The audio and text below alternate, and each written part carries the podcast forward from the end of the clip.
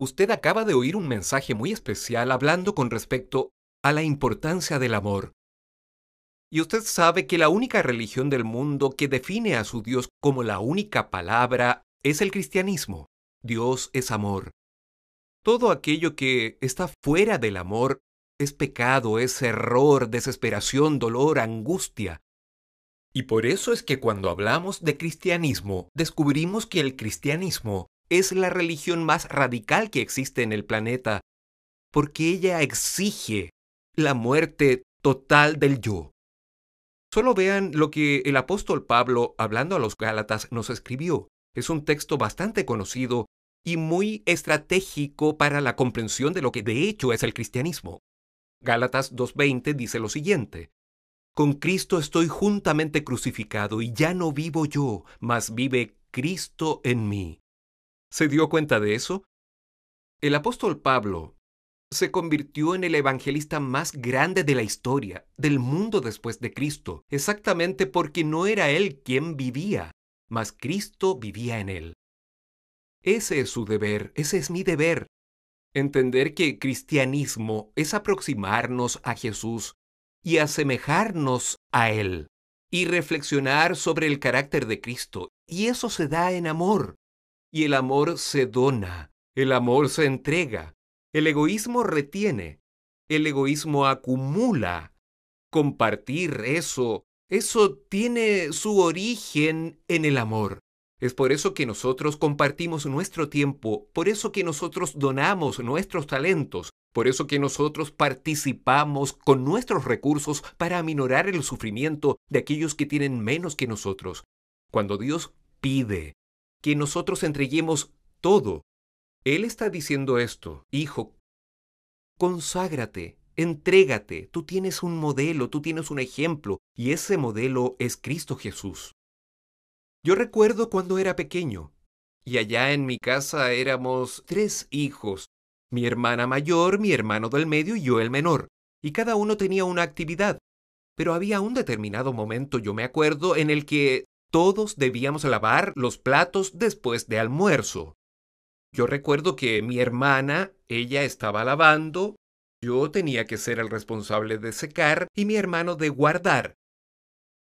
Ustedes se pueden imaginar tres niños haciendo ese trabajo. Si mi madre lo hacía, ella tardaba mucho menos tiempo, pero ella se quedaba ahí por un tiempo considerable enseñándonos tanto a lavar como a secar y también a guardar todos aquellos elementos. ¿Por qué mi madre hacía eso? Si era mucho más rápido y práctico que ella misma lavara, secara y guardara. Ella hacía eso por nosotros, para que nosotros aprendiéramos. Aquello era significativo, importante, simple, actividades domésticas, pero significativas para aquellos niños. Cuando Dios solicita que yo entregue alguna cosa de mí, sea mi tiempo, mis recursos, sea mi talento. Él está haciendo eso por mí, no es por él, no. Es necesario recordar que hay mucho engaño por ahí. Un día de estos yo vi a un aventurero de la fe diciendo que uno no debería devolver el diezmo, por ejemplo él decía que uno tiene que devolver el 30%. Vean eso, 30%. 10% para Dios Padre, decía, 10% para Dios Hijo y 10% para Dios Espíritu Santo. Yo me quedé pensando que bueno que no llegó a los querubines, a los serafines. Pero vean esa idea, la creatividad, ¿no? 30%. Ahora, usted sabe que él está equivocado. Dios le pide cuánto a usted. ¿Cuánto le pide él a usted? ¿10%? Usted también está equivocado. Dios nos pide todo a nosotros, todo. No es 30%, ni 50%, ni 10%. Él pide todo, todo. Ahora, con eso Dios no le está diciendo que venda todo lo que tiene y que traiga sus riquezas, sus propiedades a la iglesia. Nada de eso. ¿Se acuerda usted del joven rico? Una vez un joven muy rico se acercó a Jesús y le dijo, Señor, yo quiero ir al cielo. ¿Qué hago para ir al cielo? Jesús le dijo, guarda los mandamientos. Ah, pero yo hago eso desde que soy pequeñito. Ah, entonces te falta una cosa. Ve, toma todo lo que tienes, véndelo y entrégalo a dónde? ¿A la iglesia? ¿Jesucristo dijo eso? Entrégaselo a Judas, que es mi tesorero. Él cuida de las finanzas. Nosotros necesitamos fundar el cristianismo. Necesito recursos. Trae tus recursos para la fe cristiana. ¿Fue eso lo que Jesucristo dijo? Obviamente que no. Él dijo, ve y vende todo lo que tienes y entrégaselo a quién? A los pobres. ¿Sabe lo que está escrito en Santiago 1.27? Ahí está la definición bíblica de la verdadera religión y dice así, la verdadera pura inmaculada religión es visitar a los huérfanos y a las viudas en sus necesidades. Eso es religión. Es que usted use su tiempo, sus talentos y sus recursos para ayudar a las personas, para cuidar a la gente. Jesucristo se revistió de piel humana para cuidar a las personas, para mirar dentro de los ojos de aquellos pobres y miserables y decir, escuchen, existe esperanza para ustedes. Imaginen en la época de Jesús existía ese concepto y lamentablemente perdura en nuestros días, de que el rico es bendecido y el pobre es maldito. Mucha gente no le daba limosna a los ciegos, a los pobres, porque entendían que ellos vivían en esa situación por una maldición de Dios. Si Dios lo maldijo, ¿quién soy yo para intentar revertir cualquier situación? Claro que no. Las personas simplemente pasaban de largo. Y Jesucristo dijo, escuchen, yo vine a pregonar al que no aceptaba al Señor. Yo vine a predicar las buenas nuevas a los pobres, a los miserables, a los sucios, a los olvidados, a los renegados, a los abandonados, a los pecadores, a los despreciados. Jesús acogió a toda esa clase de personas despreciadas por el mundo y amó a cada una de ellas.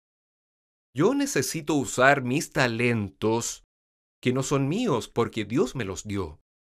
Usted debe haberme visto predicar en tantas circunstancias, en tantas situaciones, pero nunca me ha visto cantar. Porque Dios no me dio ese don, no me dio el don de cantar. Él es el que definió el don que tengo y el don que no tengo. Este don le pertenece a Él. Yo tengo que usar mis dones para los otros, para que los otros sean felices, para que los otros sean bendecidos. Imagínense un individuo que canta maravillosamente bien, pero que canta solo para él, porque él es egoísta. El individuo tiene una voz maravillosa y él bendice mi vida, bendice tu vida con el don que Dios le dio a él. Yo hago lo mismo con mis prédicas. Usted tiene que hacer lo mismo con el don, con el talento que Dios le dio. Ahora deténgase a pensar. Todo lo que usted y yo tenemos en esta vida es tiempo. Tiempo. Porque la vida está hecha de tiempo. Cuando usted le entrega su tiempo a alguien para oír el dolor de alguien, usted está entregando su vida. Eso es amor. Cuando yo entrego mi talento para bendecir a los otros, yo estoy viviendo el amor. Cuando dedico mi tiempo a los otros y estoy dedicando mi vida, eso es amor. La misma cosa ocurre, querido, cuando yo dono mi dinero para ayudar personas, para que el Evangelio también pueda ser predicado y llevado a tantas personas. Es por eso que desde los 16 años yo devuelvo mi diezmo. Es por eso que yo entrego mi ofrenda a la iglesia. Recuerde que yo no devuelvo mi diezmo o mi ofrenda para Dios. Dios no usa ese dinero en el cielo, billetes en el cielo. Dios no usa eso, no tiene una cuenta corriente. Yo entrego y devuelvo por la orden, por la observación de Dios, pero para el sustento, la manutención de la casa de Dios y para la prédica del Evangelio. Eso hago yo, mi familia lo hace, mi hermano lo hace, mi madre lo hace, mi esposa lo hace, mis hijos lo hacen porque esa es la orientación de Dios y cuando yo me desprendo de mis bienes materiales, yo estoy inyectando dentro de mí un antídoto contra el egoísmo, contra el orgullo. Es el desprendimiento de las cosas materiales de esta vida. Dios querido te ama porque Él es amor. Y cuando Él dice conságrate, entrega todo, él no se está refiriendo necesariamente que entregue todo su tiempo. Usted necesita dormir, bañarse, necesita alimentarse, cosas que tiene que hacer para usted. Cuando Dios dice entrega tus talentos, Él no quiere que usted use sus talentos únicamente para beneficio de los otros. Usted también es bendecido y beneficiado cuando usted usa sus talentos. Dios no está pidiendo que usted venda todas sus propiedades o que tome todo su salario y lo traiga a la iglesia o que usted necesariamente entregue todo a los pobres. No es eso lo que Dios quiere, sino que Él quiere la integridad de su corazón. ¿Usted entiende ese pensamiento? Quien no entregó todo, no entregó nada. Porque la idea de Gálatas 2.20, no soy yo quien vivo, es Cristo que vive en mí. Cuando usted entienda eso, usted va a comprender la base, los cimientos del cristianismo. Dios te ama, Él te conoce, y cuando Él te pide que entregues nunca vas a perder, porque la matemática de Dios es diferente. La matemática de Dios es cuanto más dividimos, más se multiplica para nosotros. Es así como funciona en el reino de los cielos. El más grande en el reino de los cielos, que es Dios, es el que más sirve, es aquel que más se consagra, es aquel que más se entrega. ¿Quieres ser el primero? Entonces sea el último. ¿Quieres ser el más grande? Entonces sea aquel que más sirve. Que Dios te bendiga, amigo que Dios te proteja, que Dios te cuide, que Él abra tu mente, que tomes las decisiones correctas. En la cuestión del bienestar cristiano, del tiempo, del talento, de los recursos, todo pasa por el amor. Cuando yo amo a Dios por encima de todo y al prójimo como a mí mismo, ahí entonces es más fácil que yo me entregue por entero para la prédica del Evangelio y para ayudar a las personas que están sufriendo. Querido, que Dios lo bendiga mucho a usted, a su casa y a su familia. Quiero invitarlo ahora para que oremos. Vamos a orar. Querido Padre, ayúdanos a que vivamos una vida más semejante a la de Jesús aquí en la tierra. Que podamos hacer tu voluntad y no la nuestra. Y que nuestro corazón sea entregado a ti cada día en nombre de Jesús. Amén.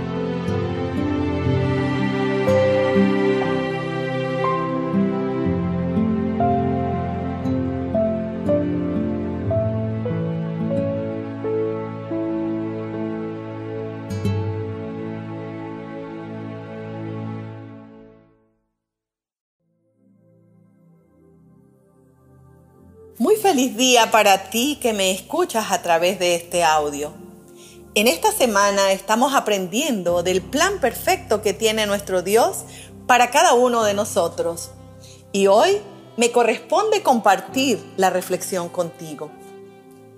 Las Sagradas Escrituras registran muchos casos en los cuales Dios ha manifestado su paternal cuidado, realizando milagros visibles y tangibles acontecimientos totalmente fuera de lo común para dar bendición a sus hijos que decidieron ejercitar su confianza en Él poniéndolo en primer lugar. Pareciera que cada vez se nos hace más difícil vivir la vida cristiana. Hay tantas desviaciones y tantas rutas alternas que el enemigo coloca en nuestro sendero que muchas veces perdemos de vista las bendiciones que el Señor tiene para entregarnos. En la experiencia de muchos hombres y mujeres de fe, encontramos varias promesas hechas, extensivas para nosotros hoy. Podemos leer en el libro de Primera de Reyes, en el capítulo 17, los versos del 1 al 4. Y dice la palabra del Señor así. Entonces, Elías Tisbita, que era de los moradores de Galaad, dijo a Acab, Vive Jehová, Dios de Israel, delante del cual estoy que no habrá lluvia ni rocío en estos años sino por mi palabra. Y vino a él palabra de Jehová diciendo, Apártate de aquí y vuélvete al oriente, y escóndete en el arroyo de Querit, que está delante del Jordán. Y beberás del arroyo, y yo he mandado a los cuervos que te den allí de comer. En las Sagradas Escrituras no se registran otras actuaciones anteriores a estas acerca de la vida de Elías. Pero por lo que este hombre llegó a ser, conocemos que era un hombre que gastaba mucho tiempo con su Dios. Era un siervo de Dios. En las Sagradas Escrituras, en el libro de Primera de Corintios, el capítulo 4, los versos 1 y 2, Dios nos da un concepto precioso de lo que es ser un siervo de Dios. Y allí dice el Señor, un siervo de Cristo es un administrador de los secretos de Dios y para esto se requiere que sea fiel. Así que Elías era un administrador de los secretos de Dios. También era un hombre de carne y hueso como nosotros, con debilidades y deficiencias como las nuestras, pero con una firme determinación de mantenerse de parte de Dios aunque los cielos y la tierra se desplomaran. Dios había hecho todos los arreglos necesarios para que este siervo cumpliera una gran misión. Dependía de él ser fiel o no. Dependía de él obedecer o no. Dios había hecho incluso las reservaciones para el hospedaje y la alimentación. Y la escritura en el verso 5 nos dice que él fue e hizo conforme a la palabra de Jehová. El Señor utilizó medios humanamente increíbles para poder satisfacer las necesidades de este Hijo fiel. ¿Hemos experimentado eso en nuestras vidas? ¿Hemos experimentado algo semejante nosotros? ¿Hemos visto la mano de Dios actuar de la manera o por el medio que nunca nos hubiésemos imaginado? Amados, esa es la manera como Dios actúa en la vida de todos aquellos que algún día decidimos serle fieles. Es una vida de milagros, milagros tras milagros. La sierva del Señor en el libro de Patriarcas y Profetas en la página 94 nos dice que durante muchos meses el Señor proveyó milagrosamente de alimento para Elías. Nuestro Dios, amados, es un Dios de maravillas. Siempre tiene un plan perfecto para nuestras vidas. Nos ha hecho depositarios de sus secretos y solo requiere de nosotros que seamos fieles, que como Elías hagamos conforme a su palabra.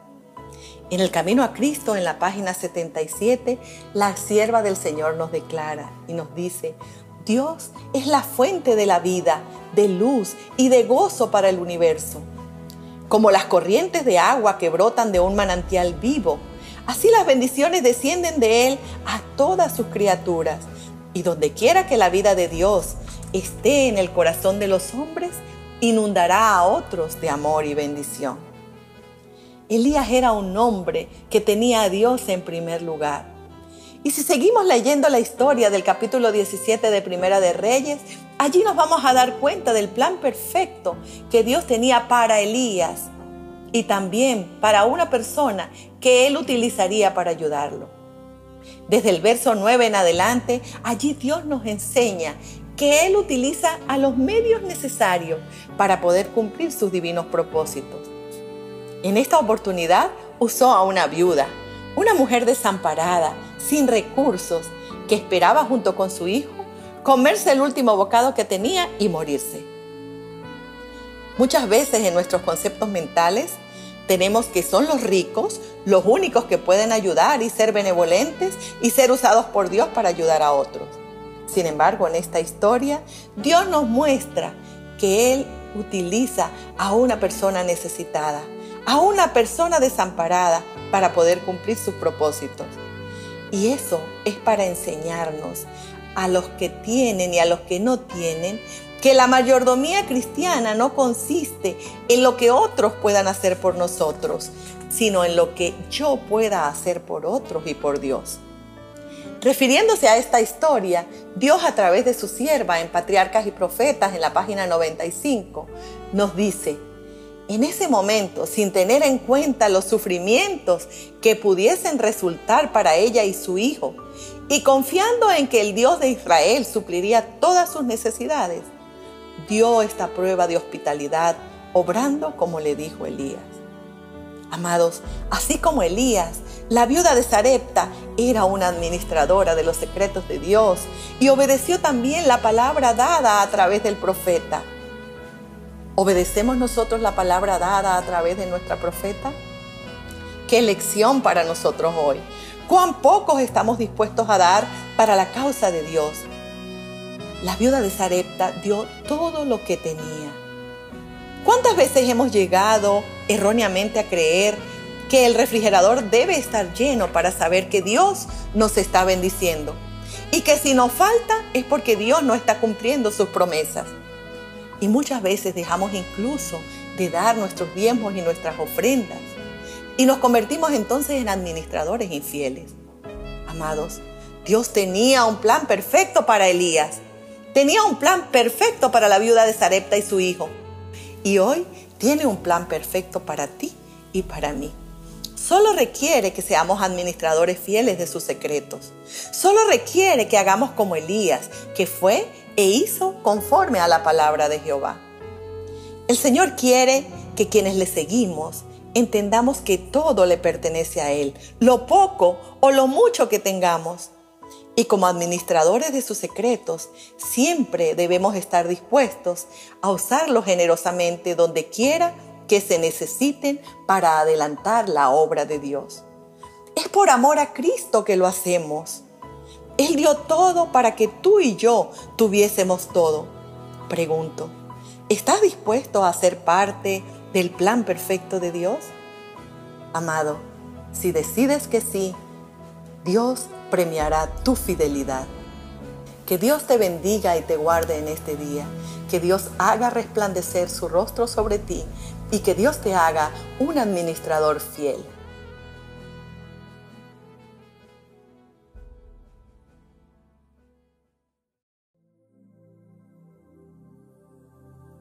Muy feliz día para ti que me escuchas a través de este audio. En esta semana estamos aprendiendo del plan perfecto que tiene nuestro Dios para cada uno de nosotros. Y hoy me corresponde compartir la reflexión contigo. Las Sagradas Escrituras registran muchos casos en los cuales Dios ha manifestado su paternal cuidado, realizando milagros visibles y tangibles, acontecimientos totalmente fuera de lo común, para dar bendición a sus hijos que decidieron ejercitar su confianza en Él poniéndolo en primer lugar. Pareciera que cada vez se nos hace más difícil vivir la vida cristiana. Hay tantas desviaciones y tantas rutas alternas que el enemigo coloca en nuestro sendero que muchas veces perdemos de vista las bendiciones que el Señor tiene para entregarnos. En la experiencia de muchos hombres y mujeres de fe encontramos varias promesas hechas extensivas para nosotros hoy. Podemos leer en el libro de Primera de Reyes, en el capítulo 17, los versos del 1 al 4. Y dice la palabra del Señor así. Entonces, Elías Tisbita, que era de los moradores de Galaad, dijo a Acab, Vive Jehová, Dios de Israel, delante del cual estoy, que no habrá lluvia ni rocío en estos años, sino por mi palabra. Y vino a él palabra de Jehová diciendo, Apártate de aquí y vuélvete al oriente, y escóndete en el arroyo de Kerit, que está delante del Jordán. Y beberás del arroyo, y yo he mandado a los cuervos que te den allí de comer. En las Sagradas Escrituras no se registran otras actuaciones anteriores a estas acerca de la vida de Elías. Pero por lo que este hombre llegó a ser, conocemos que era un hombre que gastaba mucho tiempo con su Dios. Era un siervo de Dios. En las Sagradas Escrituras, en el libro de Primera de Corintios, el capítulo 4, los versos 1 y 2, Dios nos da un concepto precioso de lo que es ser un siervo de Dios. Y allí dice el Señor, un siervo de Cristo es un administrador de los secretos de Dios y para esto se requiere que sea fiel. Así que Elías era un administrador de los secretos de Dios. También era un hombre de carne y hueso como nosotros con debilidades y deficiencias como las nuestras, pero con una firme determinación de mantenerse de parte de Dios aunque los cielos y la tierra se desplomaran. Dios había hecho todos los arreglos necesarios para que este siervo cumpliera una gran misión. Dependía de él ser fiel o no. Dependía de él obedecer o no. Dios había hecho incluso las reservaciones para el hospedaje y la alimentación. Y la escritura en el verso 5 nos dice que Él fue e hizo conforme a la palabra de Jehová. El Señor utilizó medios humanamente increíbles para poder satisfacer las necesidades de este Hijo fiel. ¿Hemos experimentado eso en nuestras vidas? ¿Hemos experimentado algo semejante nosotros? ¿Hemos visto la mano de Dios actuar de la manera o por el medio que nunca nos hubiésemos imaginado? Amados, esa es la manera como Dios actúa en la vida de todos aquellos que algún día decidimos serle fieles. Es una vida de milagros, milagros tras milagros. La sierva del Señor en el libro de Patriarcas y Profetas en la página 94 nos dice que durante muchos meses el Señor proveyó milagrosamente de alimento para Elías. Nuestro Dios, amados, es un Dios de maravillas. Siempre tiene un plan perfecto para nuestras vidas. Nos ha hecho depositarios de sus secretos y solo requiere de nosotros que seamos fieles, que como Elías hagamos conforme a su palabra. En el camino a Cristo, en la página 77, la sierva del Señor nos declara y nos dice, Dios es la fuente de la vida, de luz y de gozo para el universo. Como las corrientes de agua que brotan de un manantial vivo, así las bendiciones descienden de Él a todas sus criaturas. Y donde quiera que la vida de Dios esté en el corazón de los hombres, inundará a otros de amor y bendición. Elías era un hombre que tenía a Dios en primer lugar. Y si seguimos leyendo la historia del capítulo 17 de Primera de Reyes, allí nos vamos a dar cuenta del plan perfecto que Dios tenía para Elías y también para una persona que él utilizaría para ayudarlo. Desde el verso 9 en adelante, allí Dios nos enseña que Él utiliza a los medios necesarios para poder cumplir sus divinos propósitos. En esta oportunidad usó a una viuda, una mujer desamparada, sin recursos, que esperaba junto con su hijo comerse el último bocado que tenía y morirse. Muchas veces en nuestros conceptos mentales tenemos que son los ricos los únicos que pueden ayudar y ser benevolentes y ser usados por Dios para ayudar a otros. Sin embargo, en esta historia, Dios nos muestra que Él utiliza a una persona necesitada, a una persona desamparada para poder cumplir sus propósitos. Y eso es para enseñarnos a los que tienen y a los que no tienen que la mayordomía cristiana no consiste en lo que otros puedan hacer por nosotros, sino en lo que yo pueda hacer por otros y por Dios. Refiriéndose a esta historia, Dios a través de su sierva en Patriarcas y Profetas en la página 95 nos dice, en ese momento, sin tener en cuenta los sufrimientos que pudiesen resultar para ella y su hijo, y confiando en que el Dios de Israel supliría todas sus necesidades, dio esta prueba de hospitalidad, obrando como le dijo Elías. Amados, así como Elías, la viuda de Sarepta era una administradora de los secretos de Dios y obedeció también la palabra dada a través del profeta. ¿Obedecemos nosotros la palabra dada a través de nuestra profeta? Qué lección para nosotros hoy. Cuán pocos estamos dispuestos a dar para la causa de Dios. La viuda de Sarepta dio todo lo que tenía. ¿Cuántas veces hemos llegado erróneamente a creer que el refrigerador debe estar lleno para saber que Dios nos está bendiciendo? Y que si nos falta es porque Dios no está cumpliendo sus promesas. Y muchas veces dejamos incluso de dar nuestros diezmos y nuestras ofrendas. Y nos convertimos entonces en administradores infieles. Amados, Dios tenía un plan perfecto para Elías. Tenía un plan perfecto para la viuda de Sarepta y su hijo. Y hoy tiene un plan perfecto para ti y para mí. Solo requiere que seamos administradores fieles de sus secretos. Solo requiere que hagamos como Elías, que fue e hizo conforme a la palabra de Jehová. El Señor quiere que quienes le seguimos entendamos que todo le pertenece a Él, lo poco o lo mucho que tengamos. Y como administradores de sus secretos, siempre debemos estar dispuestos a usarlos generosamente donde quiera que se necesiten para adelantar la obra de Dios. Es por amor a Cristo que lo hacemos. Él dio todo para que tú y yo tuviésemos todo. Pregunto, ¿estás dispuesto a ser parte del plan perfecto de Dios? Amado, si decides que sí, Dios premiará tu fidelidad. Que Dios te bendiga y te guarde en este día. Que Dios haga resplandecer su rostro sobre ti y que Dios te haga un administrador fiel.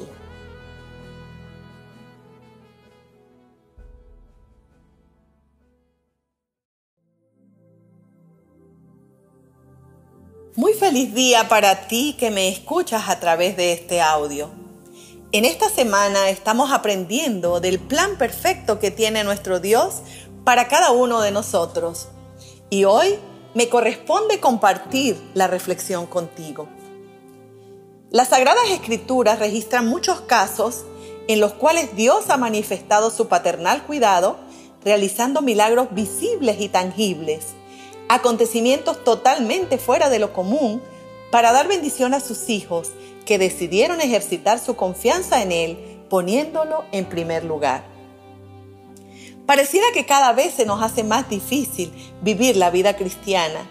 Hay tantas desviaciones y tantas rutas alternas que el enemigo coloca en nuestro sendero que muchas veces perdemos de vista las bendiciones que el Señor tiene para entregarnos. En la experiencia de muchos hombres y mujeres de fe encontramos varias promesas hechas, extensivas para nosotros hoy. Podemos leer en el libro de Primera de Reyes, en el capítulo 17, los versos del 1 al 4. Y dice la palabra del Señor así.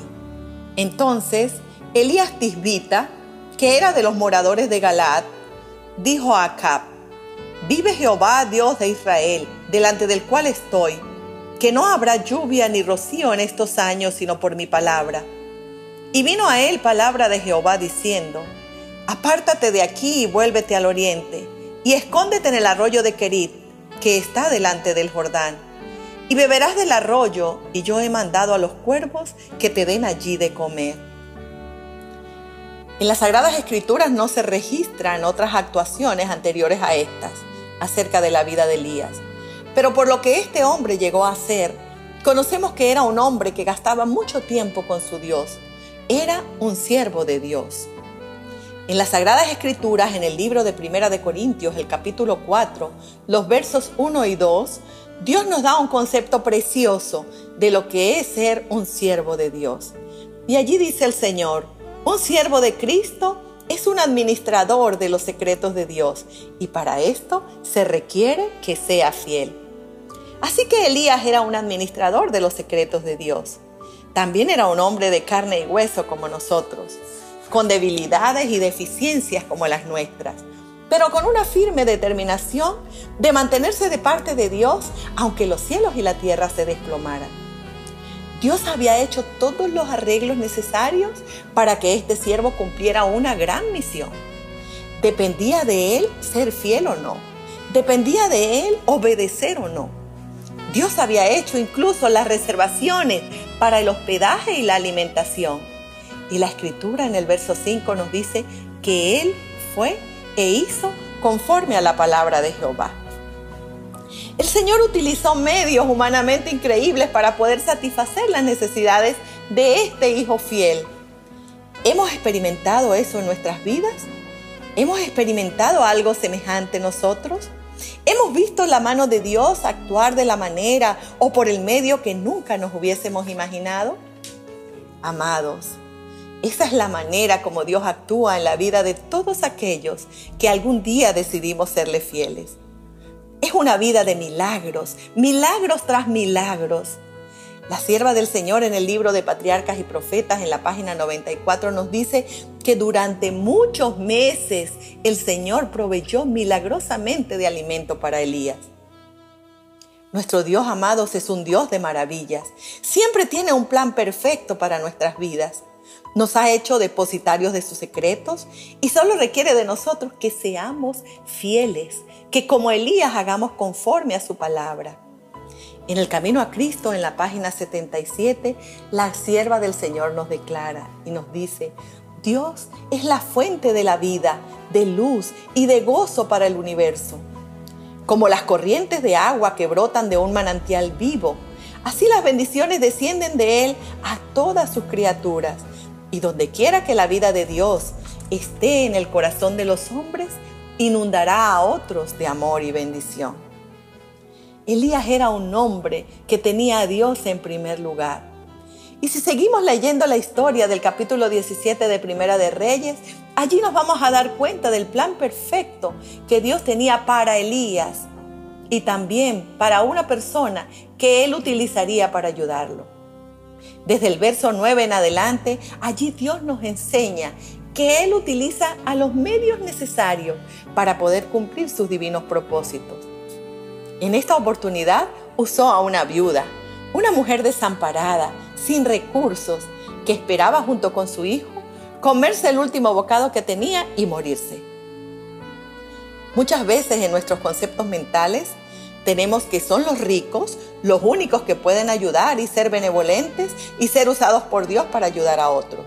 Sin embargo, en esta historia, Dios nos muestra que Él utiliza a una persona necesitada, a una persona desamparada para poder cumplir sus propósitos. Y eso es para enseñarnos a los que tienen y a los que no tienen que la mayordomía cristiana no consiste en lo que otros puedan hacer por nosotros, sino en lo que yo pueda hacer por otros y por Dios. Refiriéndose a esta historia, Dios a través de su sierva en Patriarcas y Profetas en la página 95 nos dice, en ese momento, sin tener en cuenta los sufrimientos que pudiesen resultar para ella y su hijo, y confiando en que el Dios de Israel supliría todas sus necesidades, dio esta prueba de hospitalidad, obrando como le dijo Elías. Amados, así como Elías, la viuda de Sarepta era una administradora de los secretos de Dios y obedeció también la palabra dada a través del profeta. ¿Obedecemos nosotros la palabra dada a través de nuestra profeta? Qué lección para nosotros hoy. Cuán pocos estamos dispuestos a dar para la causa de Dios. La viuda de Sarepta dio todo lo que tenía. ¿Cuántas veces hemos llegado erróneamente a creer que el refrigerador debe estar lleno para saber que Dios nos está bendiciendo? Y que si nos falta es porque Dios no está cumpliendo sus promesas. Y muchas veces dejamos incluso de dar nuestros diezmos y nuestras ofrendas. Y nos convertimos entonces en administradores infieles. Amados, Dios tenía un plan perfecto para Elías. Tenía un plan perfecto para la viuda de Sarepta y su hijo y hoy tiene un plan perfecto para ti y para mí. Solo requiere que seamos administradores fieles de sus secretos. Solo requiere que hagamos como Elías, que fue e hizo conforme a la palabra de Jehová. El Señor quiere que quienes le seguimos entendamos que todo le pertenece a Él, lo poco o lo mucho que tengamos. Y como administradores de sus secretos, siempre debemos estar dispuestos a usarlos generosamente donde quiera que se necesiten para adelantar la obra de Dios. Es por amor a Cristo que lo hacemos. Él dio todo para que tú y yo tuviésemos todo. Pregunto, ¿estás dispuesto a ser parte del plan perfecto de Dios? Amado, si decides que sí, Dios premiará tu fidelidad. Que Dios te bendiga y te guarde en este día. Que Dios haga resplandecer su rostro sobre ti y que Dios te haga un administrador fiel.